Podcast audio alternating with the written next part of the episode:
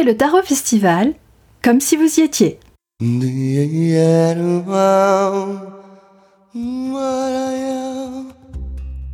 Bonjour, je suis Christine de Joigny d'Eva Productions et la voix des coulisses du Tarot Festival. S'il y a bien un lieu de rencontre pour les amoureux du tarot psychologique, c'est ici, au Tarot Festival pour sa troisième édition. On peut mettre des visages sur des mains, participer à un atelier de pratique, assister à une conférence ou encore se faire tirer les cartes. J'ai réussi à me frayer un chemin jusqu'au stand bondé de Célia Mélesville et j'ai pu l'extraire pour quelques minutes afin qu'elle réponde à nos questions. Bonjour Célia Mélesville. Bonjour.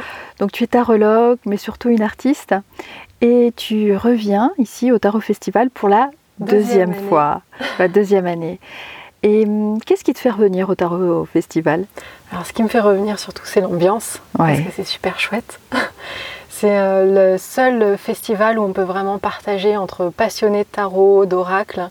Donc, c'est aussi un festival où on fait des belles rencontres moi, l'an dernier, euh, on avait Kevin, on avait Emmanuel, ce sont des personnes que je suis en plus à distance. Et là, euh, de pouvoir les rencontrer physiquement, de pouvoir échanger avec eux, de pouvoir échanger avec Fabienne, avec, bah, avec tout le monde, en fait, ça fait vraiment une ambiance unique qu'on retrouve nulle part ailleurs et c'est un plaisir et un régal à chaque fois. Qu'est-ce que tu présentes de particulier cette année au Tarot Festival? Alors, je présente ma maison d'édition Wild édition, euh, édition formation parce que c'est une maison d'édition où on propose en même temps euh, du contenu euh, papier, du contenu comme des livres, comme des tarots et des oracles, et aussi des, formations puisque moi-même en fait je, fais des formations. Et là, depuis 5 ans, j'ai créé ma maison d'édition rien qu'à moi où j'auto-publiais juste mes propres jeux. Et depuis un an, on travaille à ouvrir cette maison d'édition à d'autres artistes, d'autres auteurs et d'autres formateurs. Est-ce que tu te souviens de la première fois où tu as tenu un jeu de tarot entre les mains?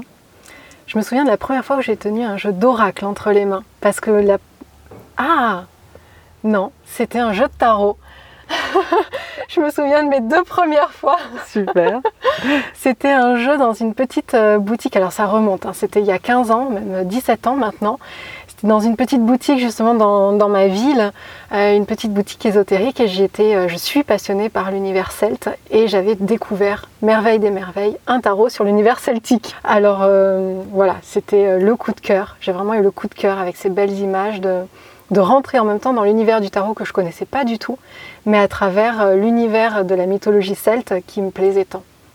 Alors donc tu es créatrice des oracles, euh, des tarots. Qu'est-ce qui te pousse à les créer? D'où vient cette petite étincelle qui dit tiens je vais faire ce jeu, tiens je vais créer ceci? Alors au début, la petite étincelle, c'était vraiment de réaliser mon propre jeu. Donc j'ai créé l'oracle des reflets, mais au début c'était un jeu qui se voulait euh, rien que pour moi et mes copines. Et puis euh, j'ai mis tellement de cœur en fait à, créer ce jeu que j'ai fini par le présenter à d'autres personnes et vraiment à, en faire une réalisation concrète euh, en le faisant imprimer. Et c'est un jeu qui a, qui a plu à beaucoup de monde.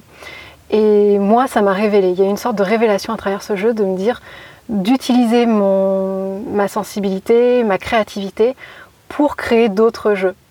Et puis quand on est artiste, on aime bien euh, tester plein de techniques, tester. Euh, par, exemple, l'oracle des reflets, c'est une technique que j'avais utilisée à la fac, dans laquelle après je m'étais pas du tout, euh, j'avais pas du tout investi cette technique-là avant, puisque j'ai illustré des livres pour enfants, donc ça n'avait pas de sens à ce moment-là.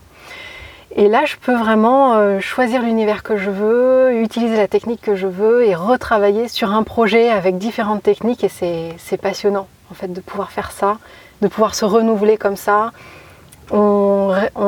construit plein de jeux différents, on complète des jeux qu'on avait commencé avant. Enfin, c'est très riche en fait. Selon toi, quelle est la carte de tarot qui représente le mieux le festival? Euh, Je dirais la carte du soleil parce qu'on a ce côté où on se retrouve, où on partage beaucoup, où on est très en lien les uns avec les autres. l'an dernier en plus il y avait un soleil magnifique. Mais on est très euh, dans ce côté euh, être en lien avec l'autre et chercher aussi vraiment ce, lien, de travailler, de co-créer, de co-partager ensemble. Co-partager, ça se dit pas du tout. Hein. Mais on a compris l'idée, euh, c'est le plus important. Merci beaucoup Célia. Et, avec grand plaisir. Et à bientôt. À bientôt. Vibrez la passion du tarot avec le podcast du Tarot Festival.